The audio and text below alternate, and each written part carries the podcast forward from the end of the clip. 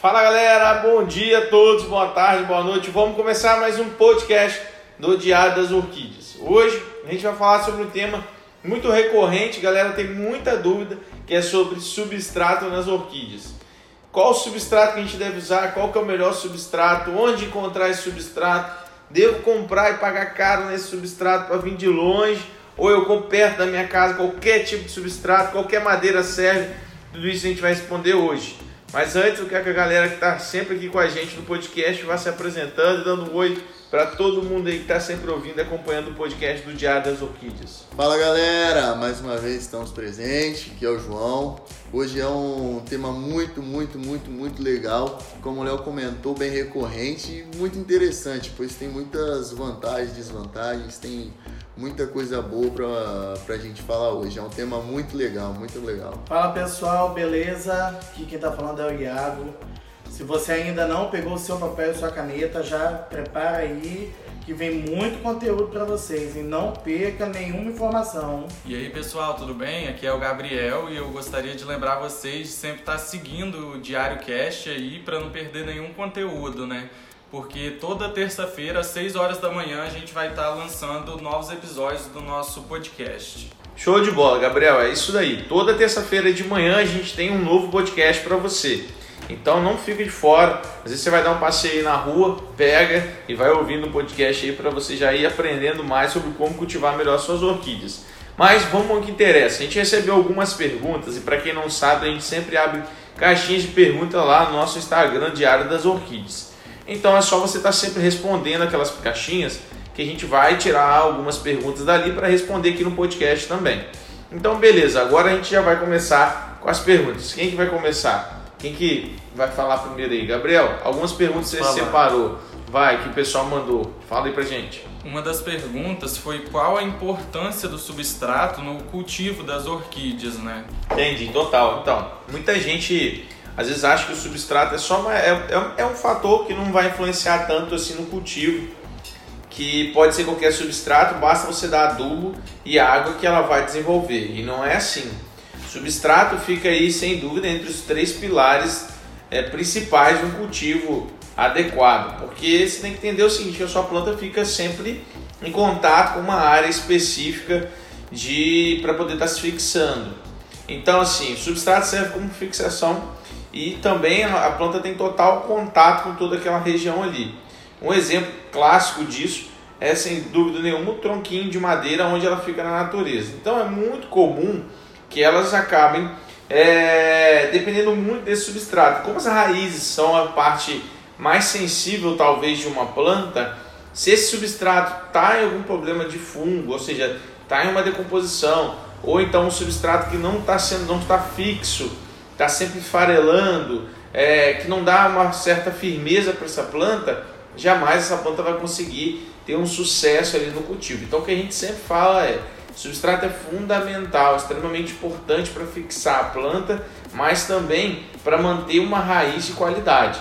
Se você tem um substrato que não é adequado, consequência lógica e direta é sim a planta poder padecer até morrer, porque as raízes delas, que são as bocas, né, que é a boca da orquídea, está sempre em contato com aquele substrato ali.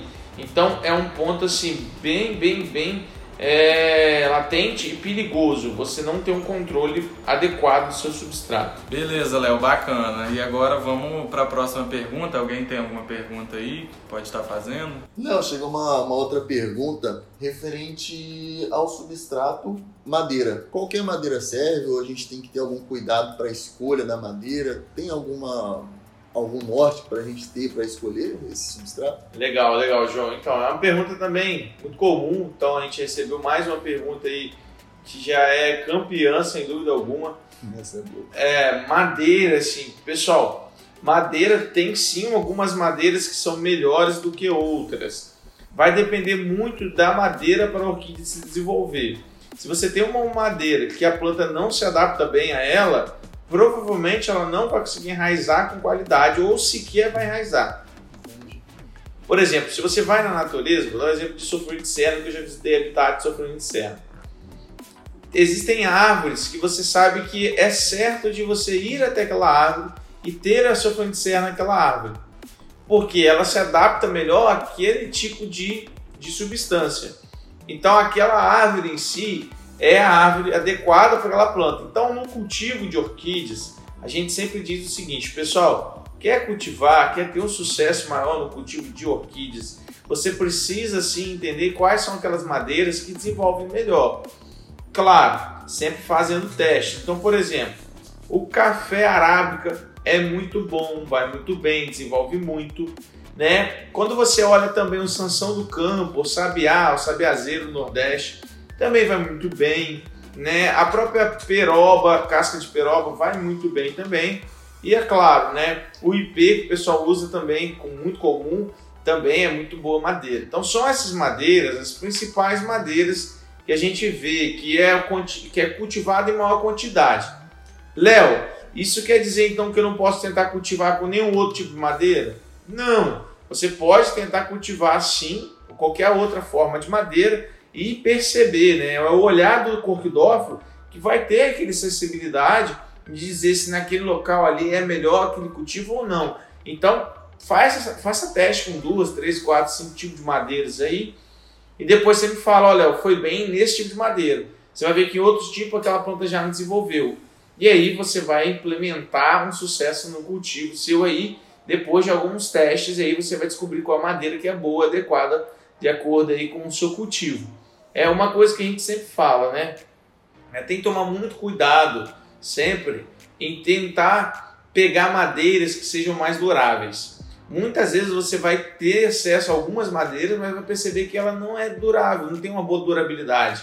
Isso vai dizer para você o seguinte, que é, você precisa sempre estar tá procurando uma madeira que não seja de rápida decomposição, que não esfarele rápido. Então procure normalmente madeiras de cores mais escuras. Normalmente essas madeiras escuras, como a pero, como a maçaranduba, que é a mesma coisa de paraju, essas madeiras tendem a ter uma maior durabilidade top, top, muito bom. Então tem, tem várias opções, várias opções no nosso país, que é, que é gigantesco, então tem várias opções de madeira e essa dica do, do final da, da questão da madeira escura é muito bom nessa hora de escolha. É, a galera tem que ter observação, né, João? Tentar estar tá sempre procurando e entendendo um pouquinho o que, pode dar certo no seu cultivo. E não desanimar, testar. Tem que estar sempre testando e implementando para tentar ter um cultivo melhor. Léo, pegando ainda essa, esse gancho aí da parte de madeiras, é, tem alguma madeira específica que a gente só, só, encontra em outro estado? Tem algum estado que só produz aquele tipo de madeira? Vale a pena ir para outro estado atrás de madeira? É, então, Iago, eu acho que assim, tem muita gente que mora, por exemplo, no Nordeste e quer cultivar no Norte Pinho. Tem gente que mora no sul do país e quer cultivar, é, sei lá, peroba, vamos dar um exemplo, né? ou sabiá e lá não tem acesso ao sabiá. Pessoal, o que eu sempre falo, não vale a pena você ficar investindo caro para trazer substrato de outras regiões, sendo que às vezes você tem substratos ao seu redor que vai desenvolver tão bem assim a sua orquídea. É muito comum a gente ver gente gastando muito, comprando muito, porque os fretes saem muito caros de peroba, esses outros substratos, e sequer tendo tentado algumas madeiras da sua região. Claro, se você já tentou todas as madeiras da sua região, não está tendo sucesso, aí não tem jeito. Você vai ter que comprar de outra região mesmo. Mas assim, até onde eu sei, toda região, todo local do país, existem substratos que são possíveis de você ter um sucesso no cultivo de orquídeas. Então, muitas vezes, assim, não adianta você querer gastar mil, dois mil, três mil reais em substrato para trazer de outro estado, para tentar implementar e às vezes nem vai dar certo para você. Então, faça testes né, procure madeiras da sua região. Por exemplo, na minha região tem muito sabiá, que é o Sansão do Campo. Então a gente pega e cultiva nele. Tem muito agora IP, porque o pessoal plantou muito IP nas ruas da minha cidade. E esses IPs precisam ser podados com constância, porque dos fios.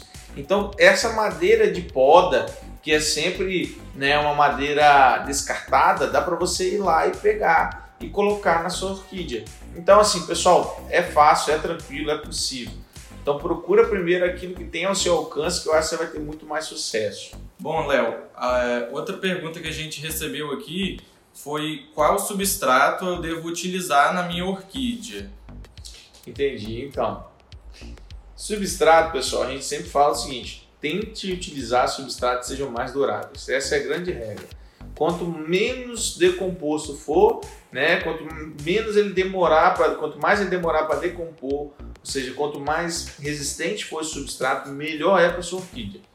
Não, só que normalmente os substratos que são muito resistentes, eles não são porosos. E por não ser poroso, a tendência é que ele seque mais rápido. Então você vai estar sempre brigando com isso daí. Utilize um substrato que não seja poroso e seca mais rápido e danifica a minha orquídea, porque por excesso de calor e pouca água, ou utilize um substrato que vai decompor mais rápido e a consequência direta dele estar decompondo mais rápido é também a gente ter é, um substrato com mais problemas, como por exemplo intoxicação de raiz, apodrecimento de raiz, fungo, bactérias e raízes. Então a dica que eu sempre dou, briga mais com a umidade ambiente orquidário, briga mais com a durabilidade desse, dessa, de todo esse sistema seu aí, tá? Para tentar manter mais de umidade nessa planta, tentar hidratar melhor a planta, que eu acho que você vai ter muito mais sucesso do que você ficar investindo em substratos que decompõem rápido e mantém muito, é, e mantém de forma excessiva a umidade ambiente. Então não tem muito uma regra assim, né? O ideal é ir testando mesmo, né? É, não é que, tem uma, que não tem uma regra, tem que ter observação, sempre falo isso. É, observe se aquele substrato é um substrato que vai decompor ou não. Entendeu? Se é um substrato que, que tem fase de decomposição. Então era muito comum as pessoas usarem, é, por exemplo, fibra de xaxim, é, usar, por exemplo, multisfagno no, no, no vaso plástico. Isso com o tempo acaba umedecendo extremamente muito fica excessivamente úmido o substrato e a consequência direta é assim começar a apodrecer mais rápido as raízes e o próprio substrato ficar ácido mais rápido, porque ele não tem uma boa drenagem, ou seja, ele não escorre muito bem a água. E como ele não escorre a água, ele também retém mais os sais da adubação. Então a consequência lógica, Gabriel, é que ele passe também a desidratar, a ficar mais ácido mais rápido que qualquer outro substrato. Entendi. Léo, você falou a respeito de substrato não poroso e, por consequência, seca mais rápido. Então entra aí, por exemplo, a brita. Isso, isso daí. Brita é o exemplo maior, né? Que, é, que todo mundo tem sempre perguntado. A brita é sim um substrato é, muito durável, é pouco poroso, mas por outro lado ela seca muito rápido. Por outro lado, ela consegue ter uma drenagem muito boa. Você consegue molhar o vaso por completo né? E também ela consegue escoar muito bem os sais da adubação. Então, assim, é, é um excelente substrato, eu indico muito. O problema da brita é que, por exemplo, valquiriana vai muito bem, eu não tenho nenhuma dúvida. Outras plantas, você já precisa ter um manejo muito adequado, porque ele vai, ela vai secar muito rápido. E se você não tem um controle de regas muito rígido, você vai acabar desidratando suas plantas que estão na brita. Então o que a gente sempre fala, se você molha muitas vezes suas orquídeas, se o seu orquidário tem uma boa umidade ambiente, se tem assim um friozinho noturno também, isso ajuda bastante. Tudo isso vai facilitar esse cultivo na brita. Então a gente indica sim cultivo na brita, acho que é um excelente cultivo e por ele não ser poroso, ele tem uma durabilidade assim espetacular a brita. Tá? Por outro lado, ele tem algumas desvantagens, como por exemplo, desidratar, poder desidratar sua orquídea se você não molhar muito bem. Beleza, aproveitando aí que você já falou do cultivo aí de valquiriana na brita, galera, se você ainda não viu esse vídeo, tá? Tá lá no YouTube, Diário das Orquídeas, Léo tá ensinando como plantar uma valquiriana na brita, viu? Corre lá, assiste esse vídeo. E ainda seguindo aqui a parte da brita, eu queria saber, Léo, a brita ela não se torna um, um meio aí de substrato muito pesado, não, para colocar nas bancadas? Se eu não for, for pendurar em algum varal, alguma coisa assim, isso não vai pesar, não corre o risco de danificar aquela estrutura? É, então, não, sim. Brita é muito pesado, isso é inquestionável. Todo material que é muito que não é poroso, ele é mais pesado. Por quê? É, é, a consequência é lógica.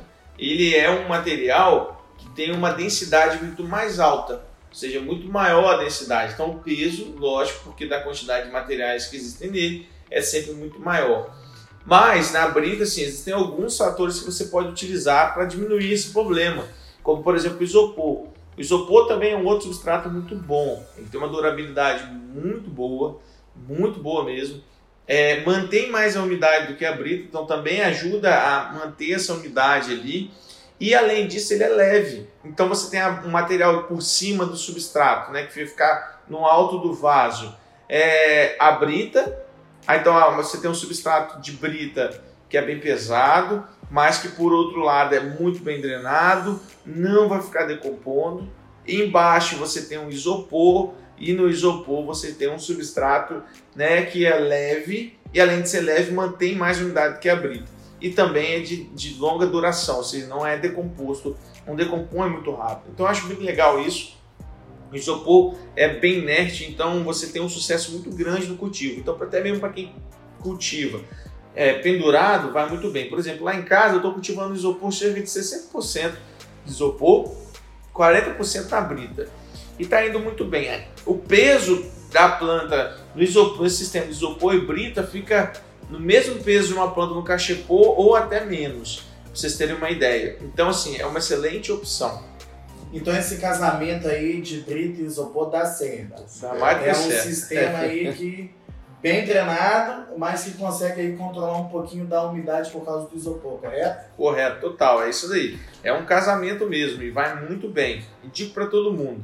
Tem gente que tenta cultivar só no isopor. Eu tenho até feito alguns testes com relação a isso também.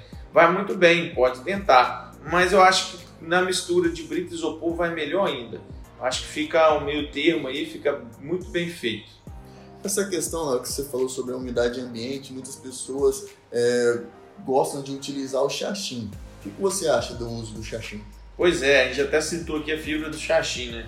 E, então, pessoal, o xaxim é primeiro que é proibido, né? Então você não tem que utilizar o xaxim. É algo que está ameaçado até, né? Porque de tanto que foi retirado da natureza no passado.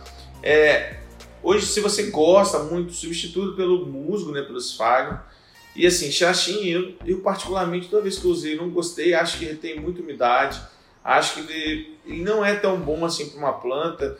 Ele é como se ele fosse um receptáculo muito bom para manter sais, né? segurar sais de adubação. Ele acaba intoxicando muitas orquídeas. Ele vai bem no começo, a planta se desenvolve e com o tempo, de repente, a planta começa a andar para trás você não sabe o que está acontecendo, sua planta está morrendo. Porque o xaxim ele é excessivo na, na retenção de umidade ambiente e eu acho ainda mais que ele não é uma madeira apropriada para orquídea, para longa duração. Embora muita gente sempre utilizou e gostou, e a gente gosta ainda. Mas a minha opinião é essa. Eu acho que ele não é uma madeira boa para orquídea. Então não adianta aí ficar indo atrás desse mato, hoje em dia ainda mais. É, tem coisa muito melhor, muito mais barata e com uma durabilidade muito melhor que o xaxim. Entendi, Léo. Então o xaxim é um grande problema para o ciclo, né? De molhar secar Isso e aí. tornar a molhar. Total, Então, alonga o processo de, de secagem em grande, em grande parte. Léo, você falou aí a respeito de, da substituição por musgo e esfagno. É, a maioria dos nossos seguidores, quando a gente abre uma caixa de pergunta, ou até mesmo no YouTube, tem muito seguidor que fala do cultivo de esfagno. Eles fazem muito uso do cultivo de esfagno. Você recomenda esse uso do, do esfagno? Então, Iago, vamos lá. Em plantas adultas eu não recomendo, acho que não tem mais essa necessidade. Hoje em dia eu vejo, até nas plantas pequenas, que é necessário, não tem como a gente correr disso. Então aquelas plantas, é, se eles recém saíram de frasco, T1 até T2 no máximo, eu acho T1 com certeza, T2 já nem tão necessário. Essas plantas daí T3, T4, T5, não há necessidade alguma de você colocar esfagno, tá? Então assim, uma coisa que eu sempre falo com vocês, é, corre atrás de tentar entender a sua planta. Observe a sua planta. Então, o que vai engordar o bulbo da sua planta é o seu olho, a sua observação. E uma delas é, eu já percebi que não há necessidade de cultivar no esfagno. Esfagno não é necessário, existem outras formas de você cultivar com excelência. Então, uma coisa que eu sempre falo e acho muito legal destacar aqui é o esfagno, principalmente na chuva, ele tende a ficar ácido muito rápido. Em coisa de 6, 6 meses você vai ter que estar refazendo, replantando o esfagno ali, né? Colocando e tirando o esfagno. Então isso nem sempre é algo viável. Então o que eu sempre falo pra galera, pessoal, quer cultivar no esfagno, acha que isso daí é a melhor forma, que tá indo bem para você, é, cultive de 6, 6 meses você troca, tá? Então isso é muito importante para você estar entendendo também.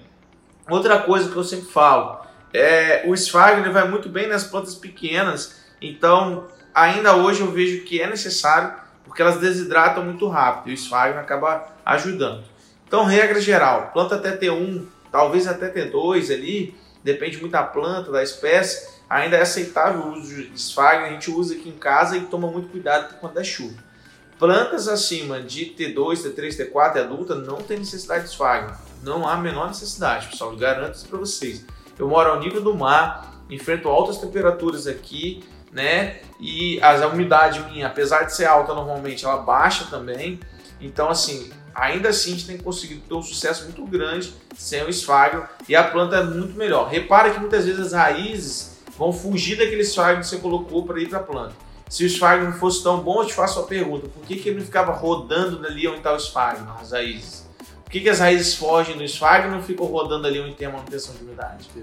Então, assim, dá uma olhada nisso daí. Então, a planta vai responder isso para você. Tá bem? Então, isso é algo que eu acho bem legal, acho importante destacar para vocês. Esfagno, quando começou a ficar preto, pode retirar tudo sua planta, que ele só está intoxicando sua planta. Entendi, entendi. Bem legal essa, essa dica de a resposta vindo da planta.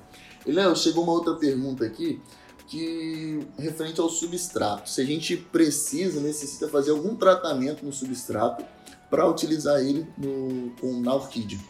É, então, substrato é o ideal você estar tá sempre limpando muito ele, sabe, João? É, cuidado com esse substrato que você vem e compra, por exemplo, qualquer tronco mesmo.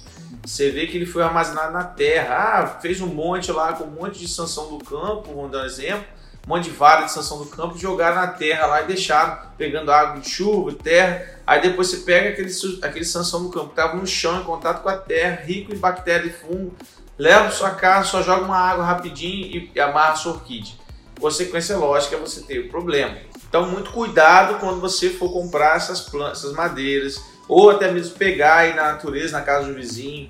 Repara muito bem. E se ainda assim você pegar, o que eu sempre falo, tem que tratar. Como você faz? deixa ela de molho, né? Na água, na água você pega um litro de água e pinga algumas gotinhas de água sanitária. Ou cloro até mesmo, você pode botar poucas gotinhas pequenininhas. Então vai muito bem, já vai ajudar pra caramba esse desenvolvimento. E se você quiser ainda mais, você pode pegar, ah, Léo, mas eu tenho um tronco muito grande que não dá para colocar em um balde. Então vai molhando ele, molha ele umas 3, 4 vezes aí ao longo de algumas horas vai molhando bastante ele pra, e tenta encharcar de todos os lados do tronco. Isso daí vai dar muito certo e você vai ter uma proteção maior para suas orquídeas. Entendi, entendi, Léo. Isso, é, isso é bem interessante, vai ajudar, né? Não criar nenhum problema futuro após o, o replante. É, muita gente não tem problema no futuro, assim, não sabe por que, que os cílios estão morrendo tudo de fungo. O fungo às vezes vem, do mesmo, vem mesmo do substrato. Então, seja um tronco, seja um mix, qualquer um, você tem que tomar muito cuidado. Esfagno, por exemplo, eu indico também a pessoa ferver ele antes de usar, porque ele mata o esfagno para ele não ficar crescendo aquele musgo verde. Entendi. Então o esfagno ferve ele toda vez antes de utilizar. Léo, é, referente a ainda nessa, nesse enganche de proteção após o replantio, quando nós fazemos um corte, vamos replantar, podemos utilizar o mesmo substrato que estava? Não, todo substrato você tem que descartar, João todo substrato velho, de cachepô velho, só vaso de plástico dá até para reutilizar. Mas o restante, descartar tudo, 100% descartável. Entendi. Um seguidor nosso mandou pra gente que já ouviu falar sobre a casca de coco no cultivo e ele perguntou se isso é realmente bom. Não indico casca de coco, principalmente se ela não for bem tratada por conta do, do excesso de tanino que existe. E ainda mais, o coco ele, ele é semelhante ao esfagno, semelhante ao. que existe uma forma de você ter o coco tratado já. Você retirar, liberar as taninas, existem algumas possibilidades. Mas ainda assim eu não gosto, porque retém muita água. Então quem tem o substrato aberto, por exemplo, é, orquidário aberto, pega chuva, aí mesmo que eu não indico, porque retém água demais, em excesso, retém muito sais de adubação, então pode acabar é, danificando as suas orquídeas. E, e além de tudo isso, né, pessoal, o coco, você tem que entender o seguinte, ele tende a decompor muito rápido. Então a decomposição acelerada dele pode ser mais um problema para o seu, pro seu cultivo. Então muito cuidado com relação a isso. Só vai acabar dando mais trabalho ainda. É, né? vai, vai, ter mais trabalho, mais dor de cabeça, vai ter que replantar mais rápido, mais vezes. E nem sempre isso é salutar para a sua orquídea. Entendi. Léo, o que, que você acha de, de, algumas receitas caseiras que as pessoas gostam e indicam para jogar no substrato? Como água de arroz, casca de batata, casca de cenoura, alimentos que sobram, que retiram e jogar na, no substrato da orquídea. Não! não, de maneira alguma, pelo amor de Deus. Pessoal, não façam isso. Não joga nenhuma dessas coisas no seu substrato. Todas essas matérias são extremamente decompostas, decompõem muito rápido, viram alimento para caracol, caramujo, lesma, atrai mosca. Ah, além disso, vai acelerar o aparecimento de fungos e, e bactérias no seu substrato. Enfim, galera, não vai nessa onda, não ouve isso de maneira alguma, porque você vai ter muito problema. Eu garanto para você. Ah, não comer. E casca de ovo é bom, é inorgânico, não sei o quê. A ideia da casca de ovo é para jogar, para te fornecer cálcio para sua orquídea. Primeiro que o cálcio tem que estar muito bem triturado para a sua planta conseguir absorver. E segundo que a quantidade de cálcio que existe ali na casca de ovo vai ser nem vai nem fazer cosquinha na necessidade que a planta tem. Então a gente existe um material muito melhor, vai te dar muito menos dor de cabeça, bem barato no mercado para conseguir suplementar toda essa necessidade de cálcio que sua planta tem. Então, assim, muito cuidado, não faça isso. Pelo amor de Deus, você vai jogar uma bomba para detonar o seu cultivo. Tá bom, entendido. Beleza? Bem, pessoal, acho que foi isso. Tem mais alguma pergunta, alguma dúvida? Acho que não, né? Acho que foi tudo esclarecido aí pra galera. As perguntas a gente respondeu tudo, Gabriel? Chegou? Respondeu sim. Então tá bom. Bem, galera, é isso daí. Espero que vocês gostem e qualquer coisa é só tá falando com a gente também. A gente está sempre à disposição aqui e em todas as redes sociais do Diário das Orquídeas.